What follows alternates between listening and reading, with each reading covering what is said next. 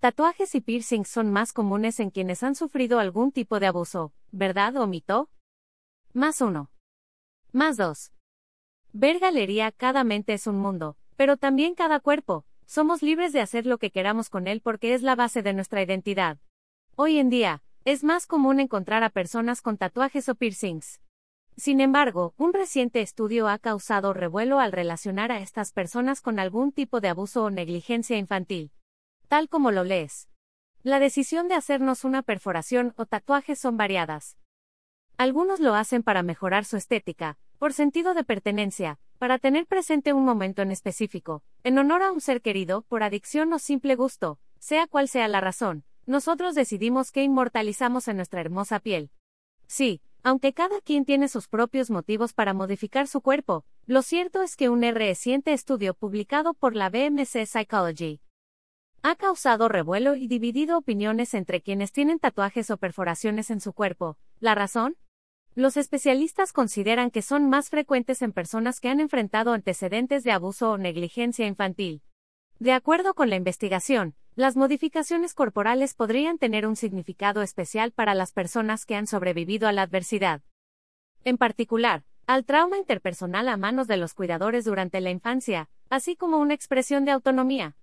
¿Cómo evitar el envejecimiento prematuro tras la bichectomía? Luce hermosa sin preocuparte para realizar la investigación a cargo de cargo la psicóloga Mareike Ernst, del Departamento de Medicina Psicosomática y Psicoterapia del Centro Médico Universitario de Maguncia Mainz, se reclutaron a más de mil participantes, residentes de Alemania, en un rango de edad de entre los 14 a los 44 años. A todos los participantes se les realizó un cuestionario para tener un perfil sociodemográfica. Entre las preguntas se incluyó si tenían tatuajes o piercings, si habían enfrentado algún tipo de abuso o negligencia durante la infancia, así como el impacto que tuvo este tipo de abuso o negligencia.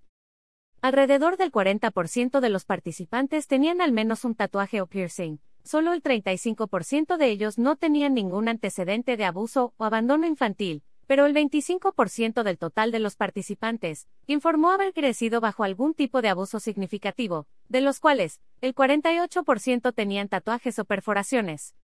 De acuerdo con datos de la investigación, cuanto más serio era el abuso o negligencia que enfrentaron, más tatuajes o piercings tenían los participantes.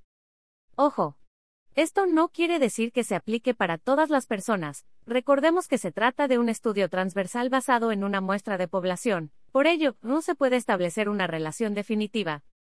La conclusión de los investigadores es que el presente estudio se suma a investigaciones previas al confirmar asociaciones positivas y similares de tatuajes y perforaciones con abuso y negligencia infantil dentro de una muestra de población representativa.